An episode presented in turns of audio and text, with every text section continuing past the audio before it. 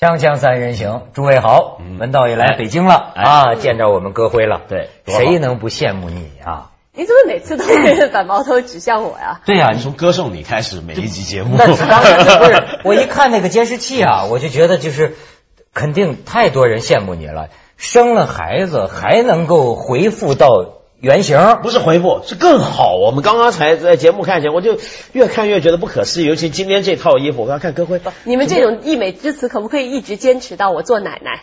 啊，可以可以可以，只要你自己能够保持你能坚持下去，我们就坚持下去。这句歌词怎么说的来着？我能想象的最浪漫的事，就是看着你们一天天变老。我能想象最浪漫的事儿，就是我看着你一个人一天天变老。那就太惨了。但是真是啊，这个很很难有这样的这个人呐。不，你你说吧，你今天又想说什么？怎么又又又？不是我，我想说避孕套啊，就是我这。跟这什么意思？跟生孩子不有点关系吗？啊，有有有有那么点关系吧？当然有关系了。对对，你知道啊，我那天就你讲这个生孩子，我还想起我在这个 Discovery 看一个纪录片，就说这个人呃不不是人，动物的这个基因它有多么的了不起。嗯，我就看见那个小袋鼠。嗯，你知道袋鼠生出来呀，完全不是个袋鼠，像个虫，像个蛆，小肉虫子。哎呀，简直像个鼻涕，像一滴鼻涕。那么难，他从产道里生出来啊，他完全靠遗传。他知道他揪着母亲肚子的毛啊往上爬，姑娘姑娘姑娘爬，爬漫长的路程啊，对，爬到那个袋子里，进的袋子里，然后就在这袋子里慢慢养育，对，长大之后才从才生一个头出来，对。你说这个遗传，你说他刚生，他怎么知道他就要往上爬？反正现在啊，你看这个有的物种。咱们要努力刺激它繁殖，嗯，也有的物种呢，咱们就要节制生育，嗯，对吗？你比如人人类，对，所以悲惨呢。避孕套是一大发明。哎，各位，最近经过我对妇科学的研究，我发现中国妇女，我也觉得也可以普及一个观念，那就是啊，要吃避孕药。你明白吗？什么意思呢？什么意思？其实就是过去啊，呃，很多中国妇女对避孕药有偏见，嗯，认为呢，这个避孕药啊，它有副作用。嗯，是吧？可是呢，我那天看了一大版《卫生与健康》，实际上现代最新的避孕药，欧美妇女百分之七十都习惯吃避孕药。不仅因为现代最新的避孕药啊，它比这个避孕套的这个避孕的这个安全性更高，就是避孕成功率更高，而且还能治好多种病啊，什么。乳腺癌呀，对，不是说能治能预防，就现在发现吃这个避孕药舒缓经痛，对吧？在很大程度上对女性的身体甚至有好处。对，但是呢，现在就那个医生就说嘛，说现在很多中国妇女还是觉得对吃药啊有有恐惧。它它，但它有一个很革命的作用，本来就是因为一开始六十年代的时候，欧美不是呃青少年反叛吗？叫做性解放运动嘛。当时促成性解放的其中一个小小的发明就是避孕药。就有了避孕药之后，大家就不担心了，所以当时就突然嬉皮啊，什么性解放了就。但是呢，很快到八十年代，艾滋病出现呢，就发现避孕药不行，你只能够让你不怀孕，但是你没办法避免性病。所以才要有避孕套，所以始终还是要避孕。所以香港就管避孕套不叫避孕套，它叫安安全套。它实际上是有另一种对，当然含义比较广。对，现在避孕套出事儿了，为什么要谈这个事儿呢？你听说了吗？中央一套，中央一套，中央一套，对对对，被注册了。就是啊，你你本来告诉我今天要谈商标注册的问题嘛？我怎么一开始就又谈到他的那那咱们这是山重水复疑无路，柳暗花明避孕套，是吧？对对对对，又出来了。艺术人生。勾变成卫生巾了，呃，对对对，什么卫生用品也包括一些，你知道吗？对对对。但是你要比较啊，我现在觉得啊，这个你比如说像艺术人生，它它不是特别搭调。对。当然，中央一套好。中央一套，虽然中央台的这个如果有什么不满，咱们完全可以理解。但是因为我没有感同身受，我倒觉得呀，从某种理论上讲，其实他挺绝的。对，写的好极了。中央，嗯，一套正好在中央一套套住了。哎，他很，他从某种语义学上来讲啊，他很巧合，的确，你不能不而且而且又还有别的含义，比如说你中央有一套，哎哎，是吧？哎呀，是吧？还有很多重。各位，你觉得这个创意怎么样？我觉得，哎，这件事情如果仅就创意上来讲的话，那大家可以给他找出很多很多的理由啊。但是呢，你这个东西允许不允许他注册，那又是另外一回事了。呃，中央台是不是就是强烈的反对？就我不知道这个这个这个事情，那个已经、已经给了一个说法了没有？现在问题是这样，包括还有拿很多人名字注册的，对这个商标法呀，它有个灰色地带，就是说有那么一条，就是说你要比如说拿人的先叫什么先有权利，嗯嗯如果想抵触的话，那么你不能。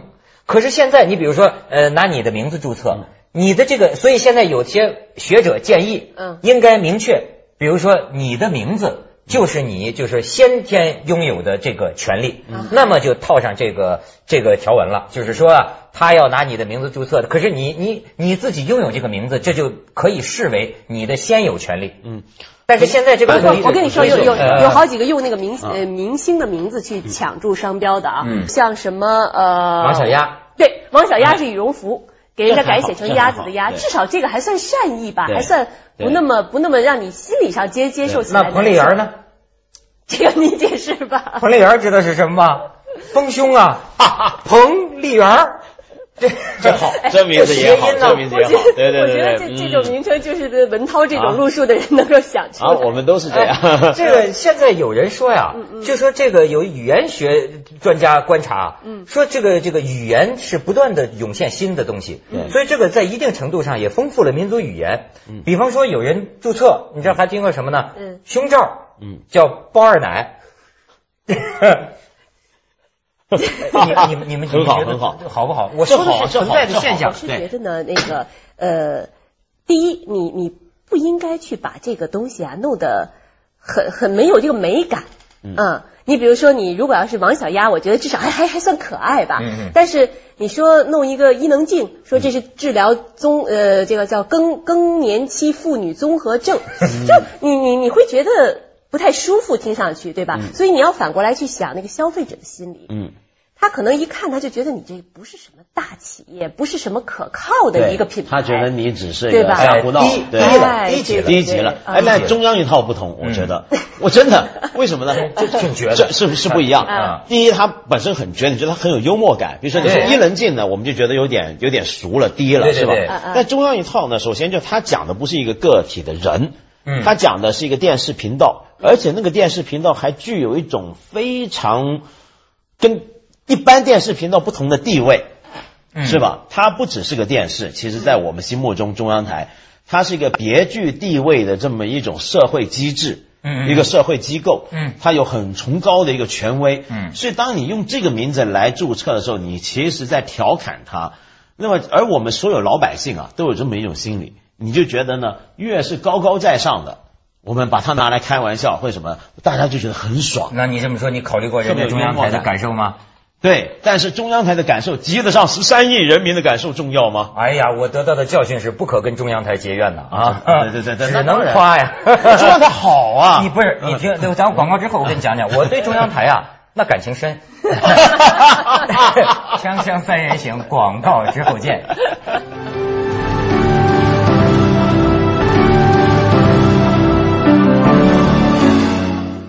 就借中央一套啊，这话头我还真是有所感想。我跟你讲，老师，我今天讲点那个背叛凤凰的话啊。你别看我是凤凰卫视的人，我还没有嘲讽的意思。我相当的感谢中央电视台。这不光你文道你就不了解了。我从小啊，多少喜怒哀乐是跟这个台嗯播出过的东西啊有关系。嗯，甚至于我在做这一行之初，我的说话方式，你不能不承认是这个母这个母体造成的文化呀，在影响着我。嗯你就原来我们除了中央台，不知道还有别的主持节目的方式啊。对这这这是一个根的影响。嗯这个而且主要的还不是这个，我就带我父母亲。就感谢中央台。嗯你要知道，我爸爸妈妈也奇了怪了，他呀，其实看凤凰我都给他接了，但是呢，看的不如中央台多。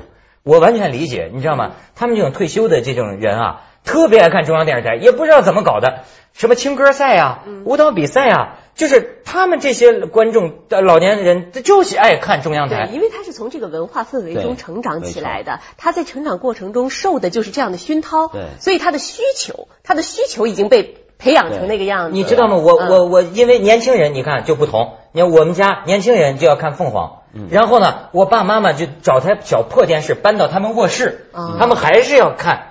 中央电视台，你比如说这种娱乐节目的方式，嗯，所谓综艺节目，一会儿唱个歌啊，一会儿说个相声，一会儿跳个舞啊，一会儿全民族大团结啊，这一套东西，年轻人可能觉得有点土了。年轻人喜欢现代社会讲专业，比如说你或者周杰伦演唱会是专门的，或者郭德纲相声是专，咱你看发现没有，欣赏的潮流。但是呢，这种综艺晚会的形式，我爸爸妈妈喜欢死了，他就爱看啊，一会儿唱唱歌，一会儿跳跳舞啊。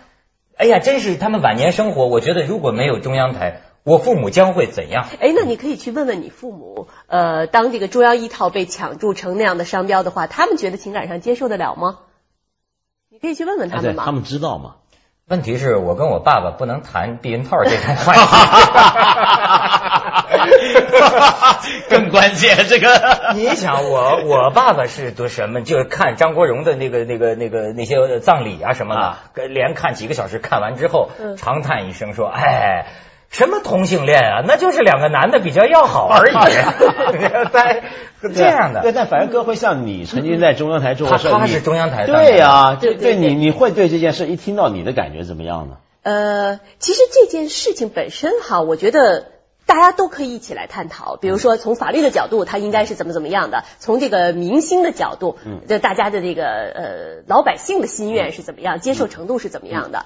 我觉得这个都可以去探讨。那我对中央台的感情，那不仅仅是一个好像在那种文化氛围中成长起来。我最初到香港到凤凰做主持人的时候，是经历了一段痛苦阶段的呀。为什么呀？因为香港的编导都觉得我说话好像这个这个这个范儿啊，是有一种固定的一个一个。中中央味儿，哎，中央味儿，其实那个就是中央电视台的一种味道。嗯，但是我自己并不察觉呀。比如说，他们跟我讲说，哎，你能不能在这个，哎，轻松点，再再再再再再稍微的这个活泼一点。一点。我觉得我已经很生活化了，我已经很轻松了。我说你们还要让我干什么？后来呢，就有点矫枉过正。有一段时间，我和文涛搭档主持节目的时候，你就看这两个人一惊一乍，烂了。没错，你要知道，我们俩夸张的，我们俩原来主持节目是怎么说话呀？嗯，各位观众，今天咱们谈论一下这个问题。而且我在那个时候，我在中央台已经算非常生活化的了。啊，对，他们算活泼型的。对，我在我们俩这边在在去录串场，那导演就需要我像什么香港那个议员呐，嗯，还从话外跳到歌魁身旁。哎，哥哥，哎，你看那好看吗？你看那好，就搞这个，你知道吗？你们香港导演文涛，但是当时做的很拙劣，我也非常非常拙劣。我们两个人就，呃呃，这很笨拙的在做这些，像玩像捉迷藏一样。哎呀，哥辉可抓着你了！哎，你就是我老婆了，就是搞这个。你们做的什么节目啊？当时推荐香港旅游嘛，嗯。所以后幸亏这个痛苦的阶段呢，很快就过去了。我们就在凤凰终于找到了一种既不是中央台，也不是香港本土文化的那么一种。哎，其实这个土壤啊，我们是经历过这么一个土壤。我跟你说，这好多记忆，可能作为你作为香港人，你不见得能体会到。嗯。我讲句老实话啊，我吃饭的时候，我爱放什么呢？我爱放中央台的新闻。为什么？尤其是一家人合家吃饭的时候，这个东西啊很有意思。文道，你肯定感兴趣这个话题。就是你知道吗？就好像说，也不是说专心看他。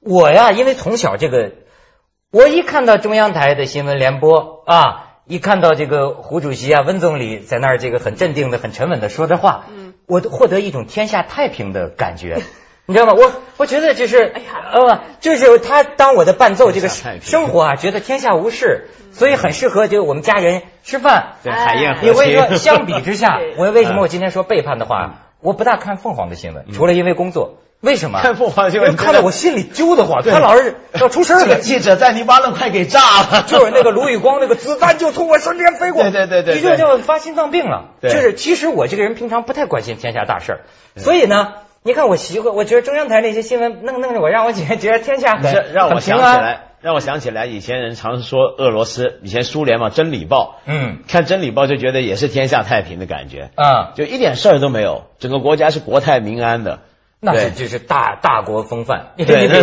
大国风范。举个例子，他呀，就是因为他大，你知道吗？大呀。说起来，有些事儿就显得像小事儿。你比方说，呃，中央台好比一说，你比如说矿难吧，哈，哎，今天中午在哪哪里发生了一起矿难，有关部门正在紧急抢救，这次死了多少人，伤了多少人，哎，以后我们应该注意安全生产的问题。你看这他这么说，你说要叫我在文涛拍案里，你说不得了了，死人了，死成什么样了？你知道吗？所以我为什么不太爱看凤凰的新闻吃饭？就是因为他老搞得我咣咣咣，他太强调死人的部分，世界好强调怎么样救灾的部分，世界好不平安。哎，你知道，我就想起过去美国一个新闻制片人他说的这个新闻的选择标准，叫世界是否安全，我和我的家人是否安全。除此之外，还有什么有趣的事情？这是他们选择新闻的标准。但是啊，我确实觉得，后来原来余秋雨老师常常爱说一句话，就说某种节目、某种味道啊，会让人的心呐得到安顿。你明白吗？他比如说，他说可能我的做的有些节目，让人的心呐提起来放不下。这样的话，平常啊，我 我觉着活得哎缺乏安全感。这个我很理解，但是问题是我从一个香港人的角度看，那我们怎么看中央台嘛？像你们都是看中央台大的嘛，对不对？对对对。但我们呢，都是后来才接触中央台的。于是，当我们去看中央台的时候呢，我们把它当成一个年轻人，有的人就当笑话来看，就说：“哎，这帮人怎么这么说话？这个联欢晚会，这个这个春节联欢怎么这么做？啊哎呀，好土气啊，什么什么。”但是呢，我们香港有这么一批人，我们是以一个有特别的角度，就是想认识中国，就要看中央台，不是看内容，是看形式。不是他说的那个新闻的内容，而是看他怎么编排新闻。比如说，呃，现在已经不是这样。以前有一阵子呢，就是新闻的编排，新闻联播一开，第一条是呃，第二条、第三条这个新闻的排序啊。如果今天发生了，比如说以离爆炸案怎么样怎么样，他这些都不会放头的。放头的新闻必然是今天国家领导人，嗯，而且这国内大事还是国家领导人干了什么事儿。依序排下来，比如说，哎，胡锦涛今天接见了谁？那这个就是第一条。呃，跟着温家宝出去哪了？啊，这是第二条。然后可能第六七八条就说，哎呀，那发大水了。那么我们看的是什么？我们看说他为什么这样子来排新闻？他这个排新闻的方法体现出了一种怎么样的社会结构？怎么样的看世界的模式？所以我们看中央台啊，是特别饶有兴味。我是带着研究的态度来看。就我从中央台能够看到中国的这个最正统的现代中国最正统的最主流的最主旋律的一种思考这个世界，这个世界该怎么结构，该怎么呈现的方法。嗯，说到这，哎，其实你你发现没有啊？呃，如果要是比较香港、嗯，台湾和大陆，嗯，这三个不同文化背景的地区呢，他们这个新闻。真的是各有特色，不一样，你你你你说你最开始，比如说大部分的香港市民会看中央台的新闻，觉得啊他们怎么那么说话？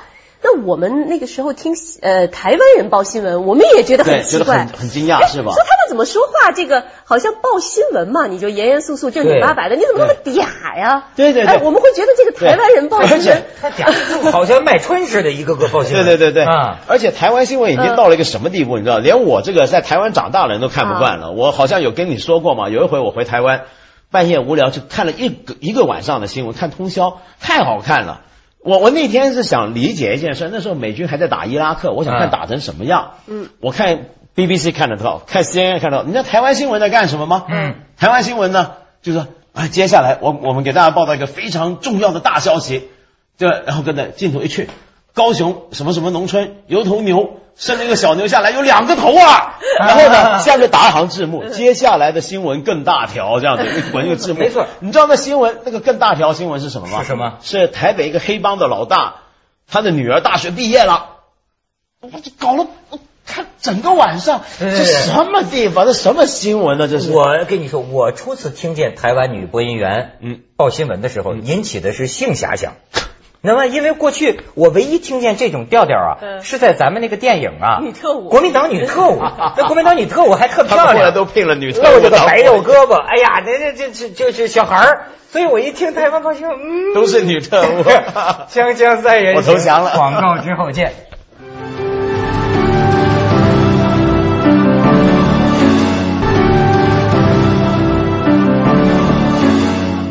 刚才歌辉说，这是我做锵锵以来最黄的一次节目。我说你这真是没见识，那是这这没还没见识过我们究其原因，发现原来是文道回来了。对，我呼唤起他的这个本性。对，而且刚才李春恩来了嘛，八年前他不知道发生了情况变化，他来了，吱啊刮黄风。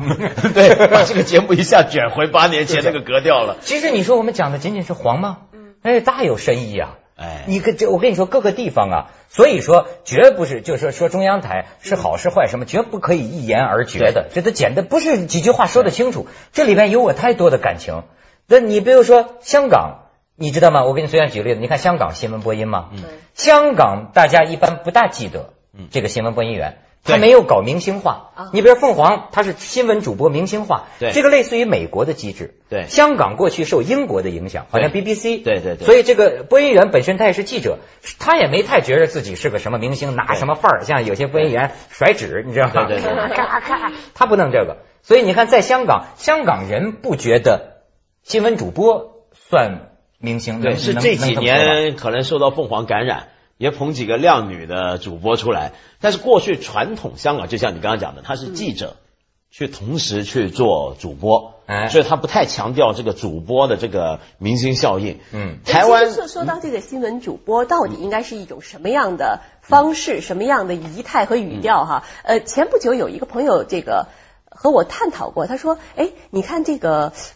不知道他说的是哪一个媒体，还是一个网络媒体哈？开始请这个穿比基尼的女孩子来报天气预报。嗯啊，哪个台啊？我不知道，我不知道，但可能不是一个电视台，可能是一个什么网络上的一个一个私人的网站。原来这这是世界上有吗？俄罗斯嘛，那女的啊，今天天气非常热，温度多少度就脱了。那你觉得你觉得那个这个报新闻的人能不能穿的服装比较这个过一点，比较暴露一点？报新闻呃，我觉得不大好，为什么？这就你就注意力不在新闻上了嘛，啊，对不对？报新闻就是让大家注意力是在那个新闻事件上，多于在你自己身上。你看，尽管说台湾算嗲的，他一般报新闻还是比较正装的，对，没什么漏子。